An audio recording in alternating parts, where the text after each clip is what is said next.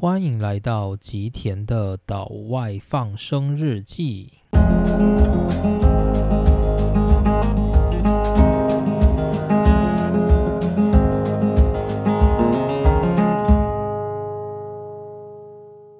大家好，欢迎来到今天的内容。好，那大家看到我这一集有上片，就表示我这一周已经克服了拔智齿的痛苦。那其实我拔智齿呢，也是大概两天前的事啊。但到了今天，我发现就是，诶，我术后恢复的真的非常的良好，所以就让我有体力想说可以再录制一集，然后在一月三十号上片，就可以赶上台湾的新年前。那这样的话呢，大家就可以带着这个 podcast 节目，让它陪伴你去度过。也许你很期待，也也许你会觉得有点焦躁的新年。那为什么我会说有点焦躁呢？我想，如果你是一个就是跟我一样的人，就是应该会感同身受。就是新年这种活动，就是你会希望它不要有比较好。那如果大家还记得我们在前面内向心理学的篇章所提过的，就是我觉得我自己是一个脑的回路比较复杂的人，所以我比较没有办法去接受那种很浅白、很肤浅的寒暄，就是。正常我们在过年的时候，我们都要去抛头露面，然后去跟很多的亲戚围炉，然后。面对各家亲戚的拜年活动，然后这时候呢，免不了就会有非常非常多的寒暄。但这些寒暄对我而言是非常非常困扰的。就我觉得这种活动就是有的意义到底在哪里？就是我时常都是搞不清楚。所以我会觉得过年这件事对我而言就是一个非常烦躁、非常焦虑的。然后我时常都会想哦，就是有些人他都会在过年前就会觉得说，哎，好棒哦，要过年了，因为可以放假。但我每年在想的都是，哈，又要过年了哦，然后我心里都不会有那种，诶，要放假很开心的感觉，因为你知道那些假根本不是属于你的，这些假是属于那些你必须要去面对那些寒暄的活动的场景所不得不存在的假期。所以你会觉得那好像是一个假，但是它对我而言就是一个消失的一周。所以过年这个活动对我而言就是非常烦躁的，而且它还有一个就是让我觉得很讨厌的地方，就是因为它是所谓的年节，年节就意味了你有所谓必须执行的义务，就是这好像是你生活在这个社群里面，你不得不去执行这个年节的义务。例如说过年你就要回家探亲，例如说中秋节你。就要回家团圆，然后烤肉，或者是。就是端午节的时候，你就要吃粽子。那这些东西都是有一点点半义务性的。就是，诶，如果你今天没有做，人家就会觉得你怎么怪怪的？为什么不做？诶，为什么你中秋节不去烤肉？这不是理所当然的事吗？诶，为什么你端午节没有吃粽子？这不是应该要吃的吗？但我本质上一直认为，人是有权利跟选择权去选择任何自己想要跟能够去做的事。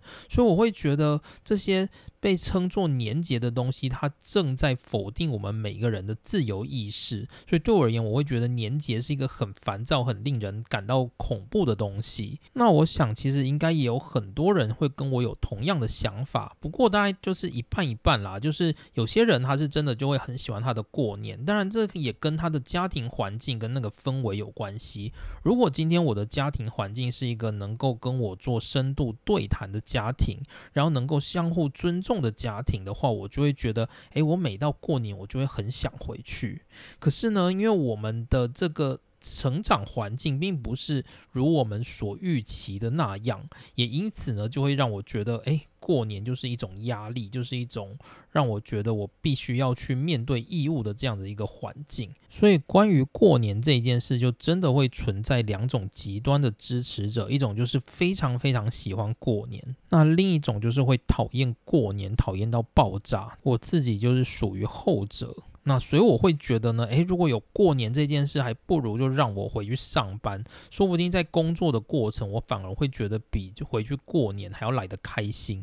所以你就知道我有多讨厌过年这件事了吧？不过呢，从我们这一集的内容，我们会来讲，就是常春藤三大公开课的第三讲，也就是塔尔班夏哈教授的。更快乐 （Happier） 这门课程的介绍。所以我想说呢，就是大家在面对这种黑暗的过年期间的时候，也试着去思考和去就是练习如何让自己变得更快乐。这大概就是我们生活在这种困难艰困的人生里面所必须要去面对一个我觉得很重要的课题。那关于我自己的话，因为我这两年一直都待在日本，所以其实我已经两年没有回台湾了。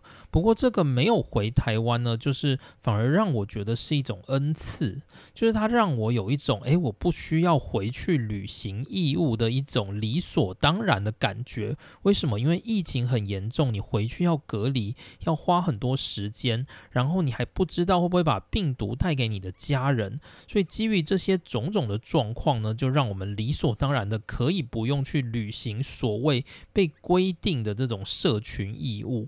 那对我而言呢，我是觉得有一种松一口气的感觉啦。但也不是说就是我不喜欢台湾，或者是我不想回去，只是说因为我。一想到要去履行这些义务，我会觉得非常的困扰。所以呢，这些疫情期间所产生的限制，就变成是我们这种非常讨厌年节的人一个像是天上掉下来的礼物这样子。那这样说其实真的蛮不好的啊，就是因为疫情它其实带走了非常非常多的人命嘛。就是如果从人命的观念来看，就是我会希望疫情不要爆发比较好。但是如果从这种可以打破制度面的地方来看的话，我就会觉得，哎，疫情的。爆发是一种难能可贵的部分，就我的心情大概是这样子，分两个部分来看啊，所以大家不要觉得我很冷血，好像我对于疫情这件事情是幸灾乐祸的。我确实会在某些层面上对疫情抱着一种幸灾乐祸的态度，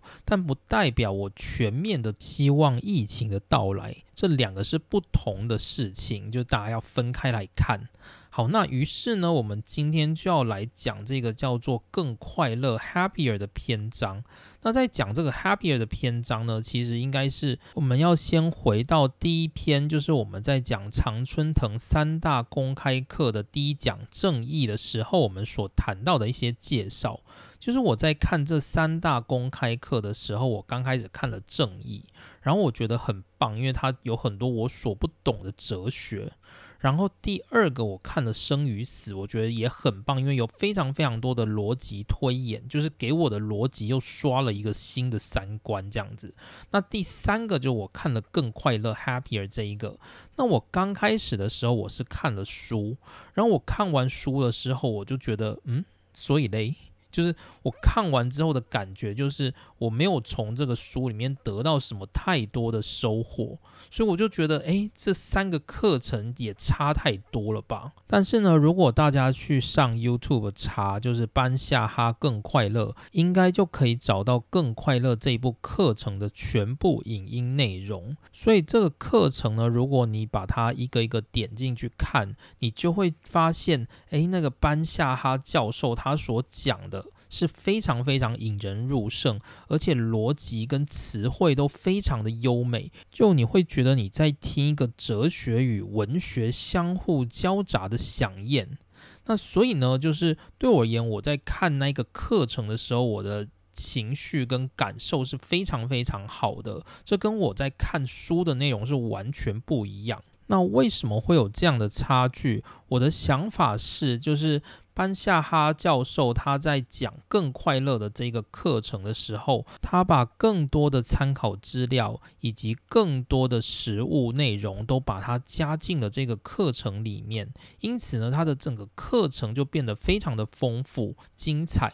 但是呢，如果是看在书里面的内容，他就用非常笼统的方式去介绍了更快乐的这个架构，所以你会看起来好像觉得少了什么东西。不过呢，其实不管你在看影音或者是你看书，最终你都会发现一件事情，就是他好像有说什么，但是又好像没说什么。那为什么会有这个感觉呢？主要就是如果你去看班夏哈教授他在第一集的演讲，他就会告诉你说，我们这一堂课不是要让你学到什么。而是我们要唤起那些你原本就知道的事情。就是班夏哈教授他在课堂里面他就讲到说，如果今天这学期的课程结束，有一个学生来告诉我说：“谢谢你教授，我在这堂课里面学到非常多我所不知道的知识。”那他会非常的惊讶，就是他会觉得这不是他的目的。他的目的就是要告诉大家，那些我们在日常生活中的琐事，那些小事，都是让你成为更快乐的一个重要的因子。他想要唤起大家去重视那些东西，例如说运动。那他在里面就有讲到说，运动这一件事情呢，就是如果你能够维持就是三三三，每周运动三次，每次运动三十分钟，那这个大家都知道嘛。但是大家所不知道的是，这样子的动作比任何一个就是抗忧郁症的药物都还要有强烈的效果，能够让你朝向更正向的人生。那除此之外呢，也包含像是睡眠的重要性。那睡眠的重要性，我想大家应该都知道嘛，要早睡早起才能够让身体的机能维持正常。但是能做到的人有多少呢？就是包含我自己，我也是从来没有做到过。那所以呢，这门课程它其实就是在唤醒我们那些我们过去所知道，但是我们却毫不在意的东西。它要我们去回想，要我们去唤醒那些我们。对于这种鸡毛蒜皮的日常小事的重视，这其实才是这堂课的目的。但是这一门课程呢，它其实就涵盖了非常多，就是在这个领域里面钻研的那些学者的文献跟意见。就是这一门课程呢，更快乐 （happier），它其实翻译的另外一个面向就是正向心理学 （positive psychology）。班夏哈教授他在他的第一个课程里面，他就讲为什么要讲正向心理学，因为呢。我们过去的研究都在讨论负面，例如说，我们今天讲的是疾病，就是过去的各个研究其实都在讨论我们要如何治疗疾病。但是呢，我们没有去提到说，我们如何让没有疾病的人从一个没有疾病的状态变成一个非常健康的状态。那这两个是完全不一样的。一种是我们被动的去治疗那些已经出现在我们身上的疾病，而正向心理学就有点像是把一个我们正常状态的人，让我们变得更好。那这个就是正向心理学的一个目标。那正向心理学呢，它它其实主要的目的就是在连接普罗大众跟学术界之间的桥梁。当我们讲到心理学的时候，其实我们通常都是有一点点觉得它艰涩难懂，或者是它跟我没有相关性。但是呢，正向心理学就是一个，他要让普罗大众从他们日常生活所知道的事情，去跟学术界的研究成果做连结，你就会知道那些你原本在日常生活中所知道的那些小事大事，它最终会有什么样的成果。例如班夏哈教授在这个课程，他就让他的那些哈佛大学的学生，就是每次的课程都要安静，就是静坐大概一到两分钟的时间。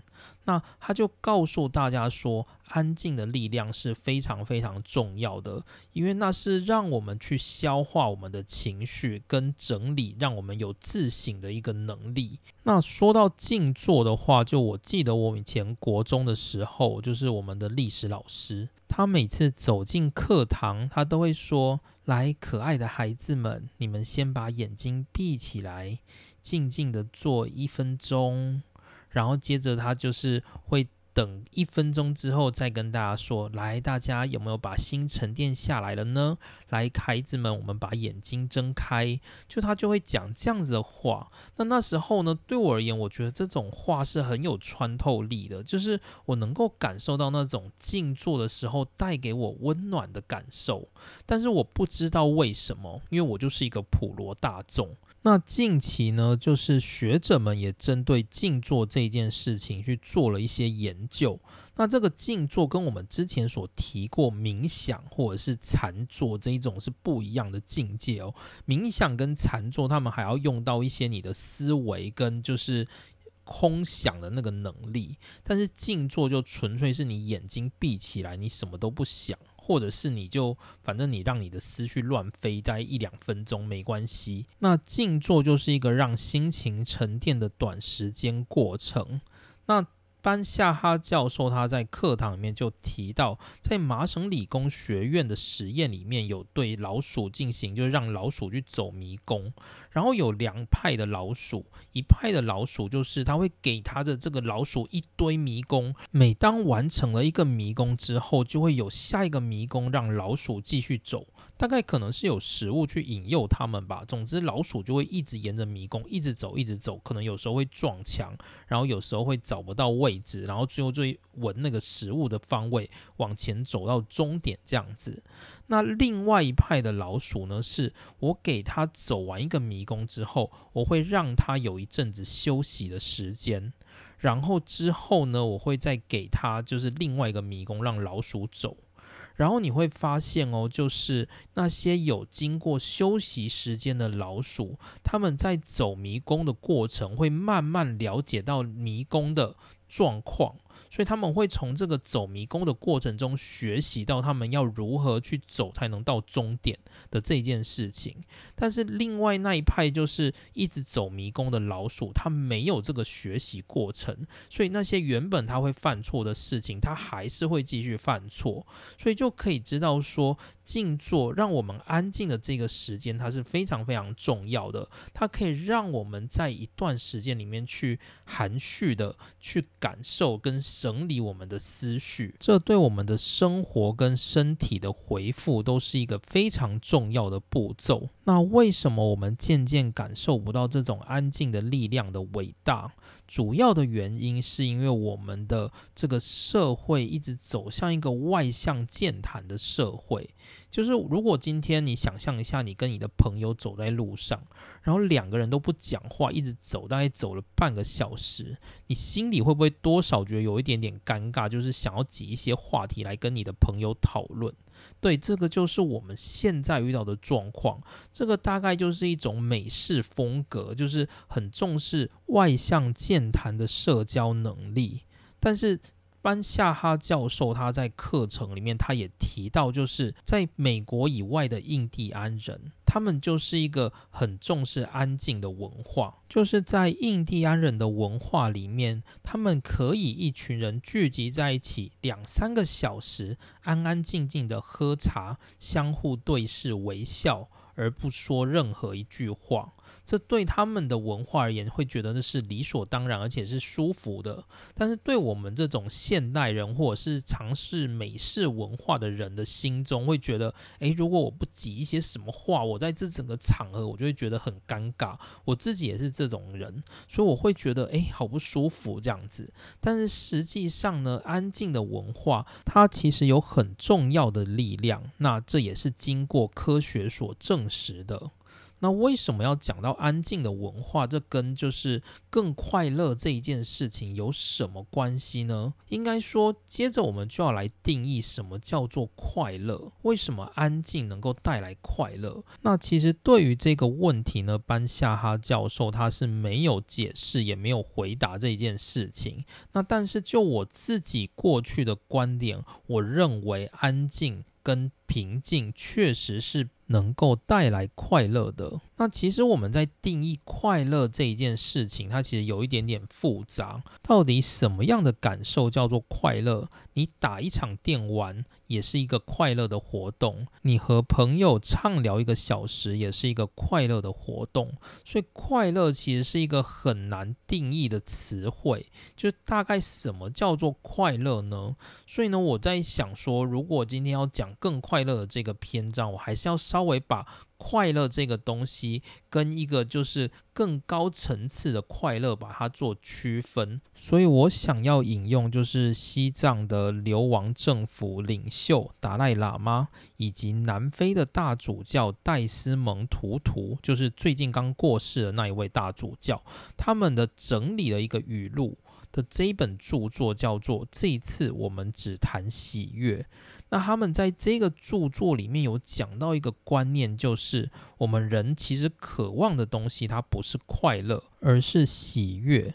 所以呢，这里我要先定义一下，快乐的话就是我们在日常生活中去感受那些会让我们欢笑的事情，然后我们会产生一些愉悦的心情，或者是欢笑的态度，这种我们就把它叫做快乐。那但是呢，有另外一种就是比快乐更高层次的快乐。我就把它称作喜悦。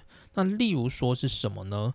根据就是在这一次我们只谈喜悦的这本书里面，就是有科学家分析说，就是快乐的层次。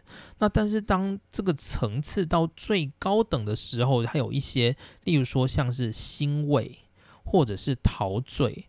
或者是精神焕发，这些都是属于非常高层次的快乐。那这种就可以称得上是喜悦。你想象一下，当你感受到欣慰的时候，你会不会心里有一种很酥麻的感觉？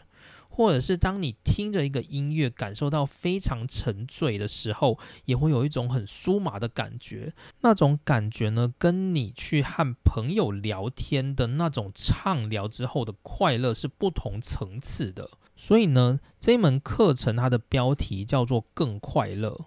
那它更快乐的意思是什么呢？就是我们要比现在还要快乐，也就是说，你的快乐的那个层次要必须慢慢的朝上前进。那当它朝上前进之后，就等于是你的快乐渐渐往高层次的快乐。那最终你到达的那个境界，我们就把它称作喜悦。但是这是在这门课程里面没有讲到。但为了让我们分辨快乐跟喜悦，我还是把它做一个区分，让大家比较好去理解这两者的差异。那所以，我们再回到原本我们在谈的那个问题，就是为什么平静能够让我感受到快乐？为什么就是一两分钟的静坐对于我们的生活那么重要？它对于我们的更快乐有什么帮助？那主要这一件事情，我们可以引用就是南非戴斯蒙图图大主教的一个观点，那就是。人生最重要的一件事情就是内心的祥和，所以对于图图大主教而言，内心的祥和就是最高的喜悦。所以呢，喜悦在哪里？喜悦在快乐的上面。因此呢，静坐就是让我们更快乐的一个重要的步骤。好，那我讲到这里，大家可能就会想说，这都是我个人的言论嘛？没错，这都是我自己推理的。就是它其实我们没有办法去定义到底真的平静就是更高级的快乐这一件事情。不过呢，就是我们在引用另外一个，就是关于作家蔡康永的情商课。那他里头讲到一句话，我觉得非常的重要。他说：“平静比快乐更重要。”我记得呢，自己有在就是 PTT 的 Book 版，就是书版里面分享过这本书的阅读心得。然后我那时候有强调，就是平静比快乐更重要的这一句话。然后呢，后来我印象中就有人来问我说，为什么我会认为平静会比快乐更重要的这件事情是对的？那我是怎么回答他呢？其实我当时是采用佛教的观点。但是我觉得讲佛教的观念，大家一定会觉得想要翻白眼，所以我就直接用正常的方式去告诉大家。例如说，我今天感受到快乐，那会是什么感觉？就是我会觉得我的就是情绪很高昂。那情绪高昂，它是不是一个常态？不是吧？也就是说，你的情绪高昂，总有一天会掉下来了。那当它掉下来的时候，它跟你那个情绪高昂的状态的差，是不是叫做不快乐？什么意思呢？我举一个例子，例如我们都有出国旅游的经验，那是不是在出国旅游之前，你会觉得非常的兴奋？你从原本就是乏味单调的上班族生活，偶尔要来一趟就是轻松愉快的自助旅行，是不是会觉得非常非常的开心？那但是呢，当你到达旅行的最后一天的时候，你会有什么感觉？啊，明天要回家了。对不对？你一定会这样子想嘛？但是其实这样子蛮奇怪的啊，因为你只是从原本的状态再回到原本的状态。如果你从最初跟最终来看的话，你的状态是没有变的。你只是经中间经过一个出国旅游，所以情绪很高昂的阶段。然后当你要再回到家的时候，你忽然开始产生了负面情绪，所以情绪高昂所带来的快乐的下一秒就是快乐的消退，也就是负面情绪的诞生。这样子没有问题吧？所以呢，这就代表了，如果你一直在追求快乐，但是快乐它不可能会持续存在，因此你势必会从快乐再掉回你的谷底。那如果你今天是平静的话，你就会一直平静，你就不会有所谓的高低起伏的情绪，所以这比快乐本身还要来得更重要。所以我们可以说，平静这件事情，它的层次是比快乐更高的快乐，所以我们就会称平静它是喜悦，就是根据图图大主教的定义。那我们来看一下佛家的观点怎么说。佛教的观点，它其实就非常简单，就是它告诉你，你离乐就是苦，就是如果今天你有乐，那离乐就会产生苦。所以呢，对于佛家的观点，他会希望你灭苦，同时也灭乐。就是你如果把你的那些喜悦的享受都除去干净的话。那你也会对于苦的感受变得比较轻微。例如说，你今天非常喜欢吃牛排，那所以你吃到牛排的时候，你会非常非常的爽嘛？就觉得诶，吃到牛排了，好棒，就是好好吃。那如果今天没有牛排给你吃，你会怎么样？你会觉得好痛苦，就是我想吃牛排，我想吃牛排。但是呢，如果你今天从一开始就抑制了你吃牛排的这个欲望，那今天我不给你吃牛排，你会觉得很痛苦吗？不会啊，因为你已经自己抑制了吃牛排这个欲望了，所以你对吃牛排这件事情是没有欲望的，所以你不会感受到不吃牛排的痛苦，大概是这样子的意思。那这是我自己的逻辑推演啦，但是实际面上到底做不做到，这其实还是要仰赖每一个人的修行，这个就没有办法透过你的知识就去达到的。好，那所以呢，更快乐这个课程，它有一个非常重要的东西，就是你一定要去做。就是如果你今天想要更快乐，你知道那些更快乐的知识是没有用的。你知道如何去追求喜悦的知识是没有用的。我跟你说，运动很好，要去运动；静坐很好，要练习静坐。但是如果你知道这些很好，但是你如果都没有做，你不会因此而更快乐。你只有当你做了，你才能够更快乐。所以，关于更快乐的这一个课题，它跟我们一般的那种学士是不一样的。例如说，我们今天学数学，我们了解数学的逻辑之后，那接着有题目来，我们就会算了。但是呢，更快乐这种课题，它不是我们知道这些知识之后，我们就可以马上变得更快乐。不是的，就是更快乐的这些课题，它都是要经年累月的。例如说，你今天想要身体健康，然后你知道运动会让身体健康，这不代表你。隔天运动完一次，你身体就健康了？不是，这绝对是你要经年累月去累积那个运动量，然后让自己的心肺功能增强之后，你才能够慢慢感受到那个健康。所以，更快乐这个课题呢，它跟一般我们的那种学术思想是完全不一样的。这就像是我们感受到忧郁。我希望能够摆脱忧郁，我不要忧郁。但是呢，这都不是我知道忧郁这件事不好之后，我就能够变得不忧郁。这绝对是我必须要经年累月透过各种练习，例如说学会去。放松，学会去看开的这些练习的过程当中，我才能够慢慢学会去让自己不忧郁。所以呢，更快乐的这个课题，它很重要的一个就是实物面。所以这门课呢，它要讲的东西虽然很简单，但是呢，实际上我们要去达成是非常非常困难的。好，那前面的那一段呢，几乎就是我在讲这一门课程的一个开场。看我就是开场就讲了半个小时，所以呢，今天呢，我会先来带大家认识一下作者，然后我们来看一下我们为什么要学这门课程。接着我们来看，就是关于书里面有提到，就是面对快乐的这个态度，有四种形态的人类。那接着呢，我们就来谈最后一个主题，叫做快乐的定义。那我们就会把今天的内容收尾。然后下一回呢，我们会谈第二个部分，就是我会专门只讲，就是搬下哈更快乐这一本书里面所谈的内容。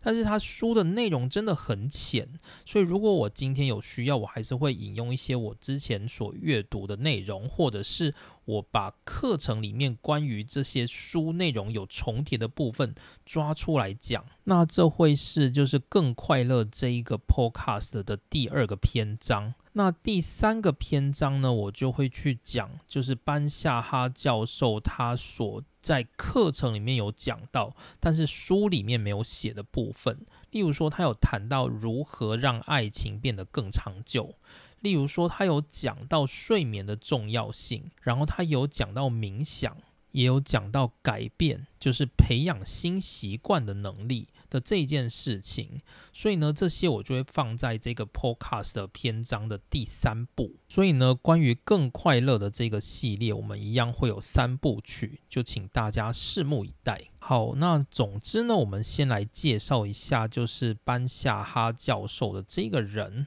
班夏哈教授呢，他叫做 Tal Ben Shaha，。那他翻译的话，有些会叫他塔尔班夏哈。那听这个名字呢，就会知道他不太像是一个美国人名，而他是一个以色列裔的美国人。那他在一九九六年从美国哈佛大学的心理系毕业之后呢，他就开始攻读了博士。那他是在二零零四年才从他的博士班毕业，主要攻读的主题就是正向心理学。那有一个很大的原因，是因为他在他攻读心理系的过程中，他发现他自己不快乐，就是他就像那些在哈佛当中的学生一样，就是他们觉得他们已经来到了，就是。整个美国最高的学术殿堂，它可能也有就是正常的课程。然后也有一些非常良好的社交活动，可是不知道为什么他就是觉得，诶，他好像不快乐，所以这是他开始去研究就是正向心理学的这个主因。那你去看班夏哈教授这个人，我相信他绝对是一个从小过着蛮压抑生活的人啊，就是你不会从他的外表看到太多太外向、太健谈的部分，你会看到他很多内。敛的感受。那如果大家有听过，就是刘轩的《How to 人生学》，就是他有跟王文华对谈的那一集，就是在讲《更快乐》这本书。那刘轩他就有提到说，他在哈佛念书的时候，他其实跟就是班夏哈大概就是同一辈的人。那他自己感受起来会觉得班夏哈这个人，就是他虽然是在教更快乐这个课程，但他其实这整个人的形象就是一个不是很快乐的形象。那有些人可能会觉得没什么说服力，就是一个不看起来不怎么快乐的人，他怎么教人家快乐？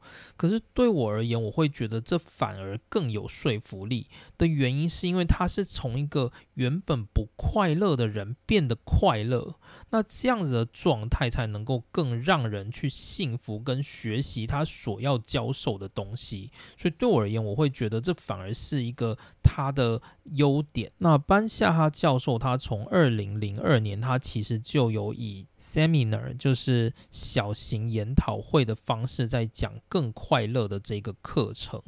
那他在讲的当年呢，他说只有大概八个人来聆听。那这个课程慢慢后来就变成一个是哈佛大学的正规课程。真正在爆红的时期是从二零零六年到二零零八年。那这段期间，他在授课的影音也开始就是公布到网站上面去，然后成为被媒体或者是世人吹捧一个非常重要的正向心理学课程。也因此呢，他就在当代被誉为是跟就是生与死一及正义所齐名的三大长春藤公开课。那当初呢，媒体就有去询问他说，就是他的课程跟一般的正向心理学有什么不一样？那他自己是觉得没有什么特别的，但是他主要觉得没有什么特别的意思是，它的内容他觉得没什么特别。就是它的内容呢，就是不是要告诉你那些你所不知道的东西，它是想要唤醒那些你原本已经知道的东西，然后告诉你它的重要性。那他觉得他这一门课在教育的目的，就是他跟一般的教育不一样，就是一般的教育他想要填给你这个教育内容的讯息，但是呢，这个课程它的目的是想要改变你。装讯息的那个容器，就是他想要让你因为这个课程而造成改变。就是我们过去的认知可能认为快乐的来源是什么，但是他会告诉你，就是真正的快乐可能不是来自你所想象的那些东西。这是这门课程的一个目标。那还有讲到一个，就是我觉得很棒的例子。他说，就是当初米开朗基罗他在雕刻这个大卫像的时候，就是世人看到就是为之疯狂，就觉得哎，你刻的真是太棒了。于是有些人就问米开朗基罗说：“哎，你是怎么雕刻出这么完美的大卫像？”那米开朗基罗他说什么？他说：“哎，我就是去一个就是卖石头的地方，然后我就看到了这个石头。”然后我看着这个石头，我就觉得，诶，它长得好像大卫。然后于是我就把大卫像给刻出来了。他就讲了这样一句话。那这是什么意思呢？就是在作者的观点里面，他认为他要教育的这个更快乐，他也是想要让大家成为自己的那个米开朗基罗。然后你看着自己的时候，你就知道自己心里有一个大卫，你要把那个大卫给解放出来，从那一颗石头里面解放出来。那些东西是本来就在石头的东西，但是你把它塑造成一个完美的大卫，就是他希望这门课程就是有这样子的概念。那我想说到这里，大家可能不一定会了解为什么要解放，就是其实更快乐这个思想里面。面它很重要的一个观点就是，你要把你的包袱给丢掉。就是其实作者他除了在《更快乐》这一本书以外，他还有出另外一个著作，中文翻译叫做《幸福的魔法：更快乐的一零一个选择》。那这本书里面，它主要就是告诉你说，诶，你可以做哪些事情都能够让你的生活变得更快乐。但如果你去翻翻那本书，你会发现它里面所讲的内容都是一些很鸡毛蒜皮的小事，例如说呢，请你听到音乐的时候跟着音乐摇摆之类的，就是他想要告诉大家的事，就是你在这个生活中你过得太 serious 了。你应该试着去把自己从这个禁锢里面解放开来。当你能够解放之后，你就能够感受到更快乐的人生。这是他要讲的东西。所以说，他在这门课程，就是你为什么要学更快乐的这个正向心理学的课程。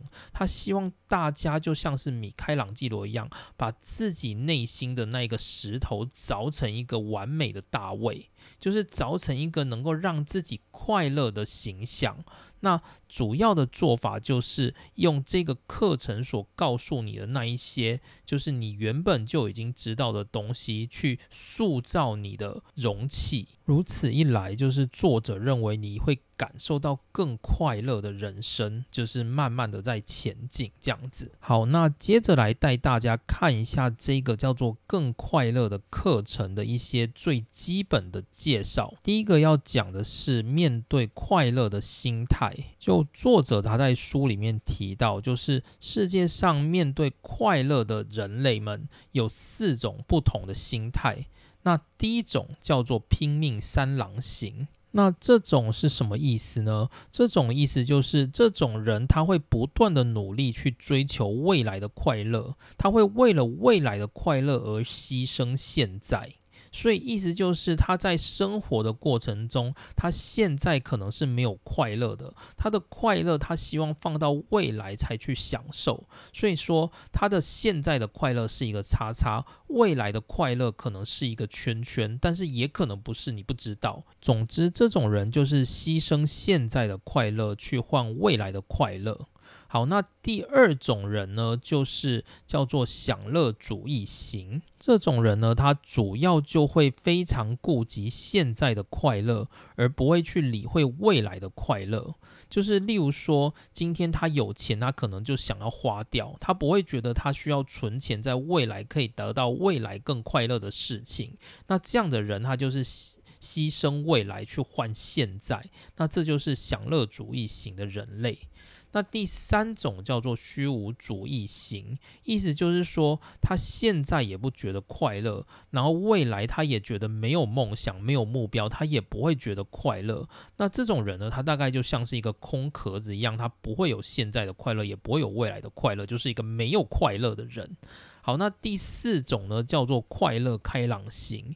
快乐开朗型的意思就是，它会在某些成分上保留，让现在的生活有一些快乐的余裕，同时它也能够保持一些努力去维持它未来的快乐。那所以呢，作者当然在这本书里面，他推崇的就是希望大家如果在思考快乐这一件事情的时候呢，兼顾现在跟未来的快乐的选项，其实是比较好的选择。好，那最后一个部分就是带大家看一下作者对于快乐的定义。那班夏哈教授他在书里对于快乐的定义，他是这样写的，就是。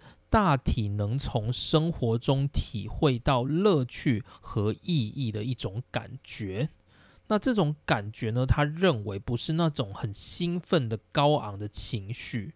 那主要的原因就是我刚刚提到的，这种高昂的情绪终究会消退，所以你最后会因为这种高昂情绪的消退，换得一种无力感跟空虚感。那是否要有正面情绪才会快乐？作者认为不是，就像是我们先前所提过的。平静这件事情，平静它也能够带来快乐，所以呢，不一定要有正面的情绪你才能够快乐。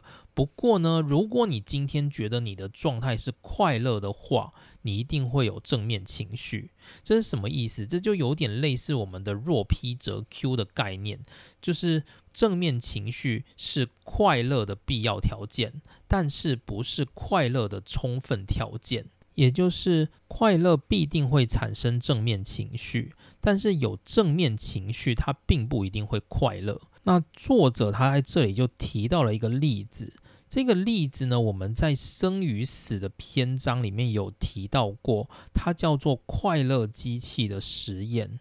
就是如果你今天认为快乐就是有正面情绪，所以才会导致快乐的话，那我今天把你放在一个就是快乐机器里面，那个机器它可以为你做任何的事情，让你能够在那个机器里面实现所有你想实现的愿望。那这个机器它就类似我们现在那种 VR 虚拟实境嘛，就是你可能在里面，你可以成为足球队的冠军，你可能可以考试考一百分，或者是你可以成为超级有钱人，然后它可以实现各种你在现实生活中没有办法实现的东西，让你在那个机器里面产生正面的兴奋或者是愉悦感。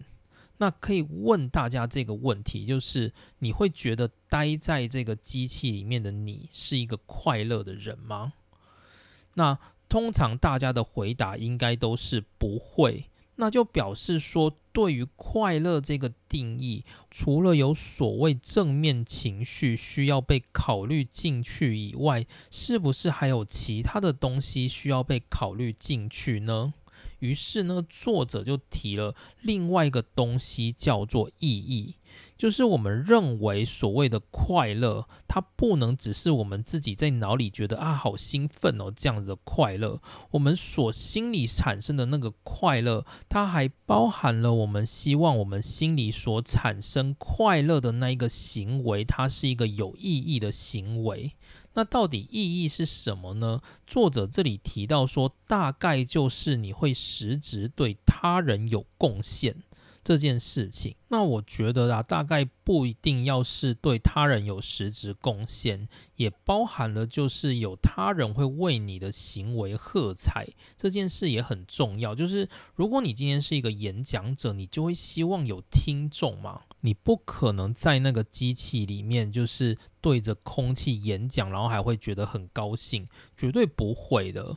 所以呢，就是你的行为希望会有一个对象能够去接收你的行为。例如说，你今天是一个画家，你一辈子都关在你的房间里面画画，你会觉得快乐吗？绝对不是，绝对是你的画拿去给他人看，他人欣赏你的画，因为你的画而感受到温暖，或者是。有其他的情绪产生的这样的状况，才是你觉得你的作画是有意义的嘛？那才有可能对你产生实质的快乐。所以呢，作者才会定义说，所谓的快乐就是大体能够从生活中得到乐趣和意义的一种感觉。所以这才叫做快乐。那这里我们稍微再拉回来比较一下，我们讲的快乐跟我在。最早之前提到的喜悦的那一件事情。就是我们心里所想的那种快乐，例如说兴奋感的快乐，得到乐趣的快乐，那种快乐呢，它大概就算是最低层次的快乐。就是你今天玩一场电动，或者是跟一个朋友聊天聊得很开心，那就是那种快乐。那如果你今天要让你的快乐能够得到满足感的话，那就要得到就是像作者提到的这种层次，就是你的快乐能够体会到乐趣，同时也。带有某种意义，例如说有人会欣赏你的画，或者是有人会听你的演讲，让你的这个快乐产生了意义，这个才是更高层次的快乐。那我们刚刚在讲的就是达赖喇嘛跟图图大主教所提到的那一个快乐，它又是更高层次的。就是你不只能够得到乐趣，或者是感到意义，你还能够沉醉其中，或者是你能够感受到一些很欣慰、很细腻的那种，就是电流充斥在你的内心的那种快乐。那那种快乐呢，我们就把它定义叫做喜悦。那那种快乐呢，它有一个很重要的成分，就是我们可以透过平静去得到这种快乐。那这样的话，大概就可以把我刚刚讲的内容跟作者他现在在谈的这个快乐的层次，给他做一个厘清。好，那最后呢，作者他就点了一下说，那我们要如何增进我们所谓的快乐，就是这种有乐趣又有意义的快乐，我们要怎么做？那做法就是你要跳出舒适圈。作者的写法是说，要尝试与犯错，并注意心情的起伏变化。就是说呢，你今天在做。各种事情，如果你一直维持在你自己的舒适圈里面，虽然你可能觉得很舒适啦，但是呢，它不一定会为你带来有意义的快乐。那作者认为，就是如果你今天要得到这种比较高层次一点、有意义的快乐，你就必须要跨出舒适圈，去做一些你原本不会做的事情。你要去尝试，你要练习去犯错。然后你在尝试跟犯错的时候，可能会有焦虑感，或者是困扰，或者是各种负面的情绪。那他希望你也去注意这些情绪，因为当你越过这些情绪的时候呢，它就会是另外一种就是有意义的快乐。例如说，像我自己在念博士班的过程中，也是有很多很多的挫折。但是念博班的这个过程，是我跨出舒适圈之后得到的这个挫折。那当我经历了这些挫折之后，我所得到的东西，大概就是会让我觉得，诶，我跨出这个舒适圈是有意义的，对得起自己的这样子的一个感受。所以呢，这就会回馈给我，成为一种就是正面的意义的快乐。大概是这样子的意思。那虽然我自己还没有要讲，就是我自己在博士班所遇到的一些困难啊，但是呢，我的就是博士口试也是在上周结束了，所以其实我大概会在就是下个月开一集来讨论，就是关于我博士班的一些心路历程等等的。那这个大概就是别的话题了。不过现在我们还是先专注在更快乐的这一个部分。好，那总之呢，这大概就是我今天要讲的内容。就是我先带大家看了一下，就是我自己对于《更快乐》这一门课程的书跟影音课程的内容的一个心情。然后呢，我们来介绍了，就是所谓的快乐跟喜悦。当然，这个不是班夏哈教授他教我们的，而是我从其他的作品里面就是抓出来讨论的，然后帮大家做一个比较层次的厘清啊。然后接着呢，我们就来讨论平静对于快乐的好处。接着我们介绍了班夏哈教授的一些生平。然后关于这门课程，然后我们讨论了，就是面对快乐的四种人，就是有些人他能够兼顾现在跟未来的快乐，有些人能够兼顾其中的一者，有些人则一个都不能顾及。那最后呢，我们就来讨论的是快乐的定义。那快乐的定义呢，大概就是我们要从生活中找到乐趣和意义。然后增进快乐的方法，就是我们要跳出舒适圈，去尝试以及犯错，大概是这样子的概念。好，那下一集的话，我们会继续从就是书里面来讨论更快乐这个主题。我会把这一本书里面的内容全部讲完，然后在下下集我们再来讲关于影音内容书里面所没有提到的部分。好，那然后呢，这里再稍微提一下，就是我们这个节目呢，终于来到六十集了。虽然我觉得六十集好像也不是一个关卡，不过呢，就觉得我好像应该要趁年假的时候也来。来休息一下好了。虽然我在日本是没有所谓的年假啦，不过呢，就我当做是放自己一个假，所以我们在下一周就不会更新。那下下周我更新的话，就会来讲关于半导体的部分。然后隔一周呢，我们再来讲更快乐的第二个篇章，大概像是这样。好，那今天的节目就到这边，谢谢大家收听，我们下次见，拜拜。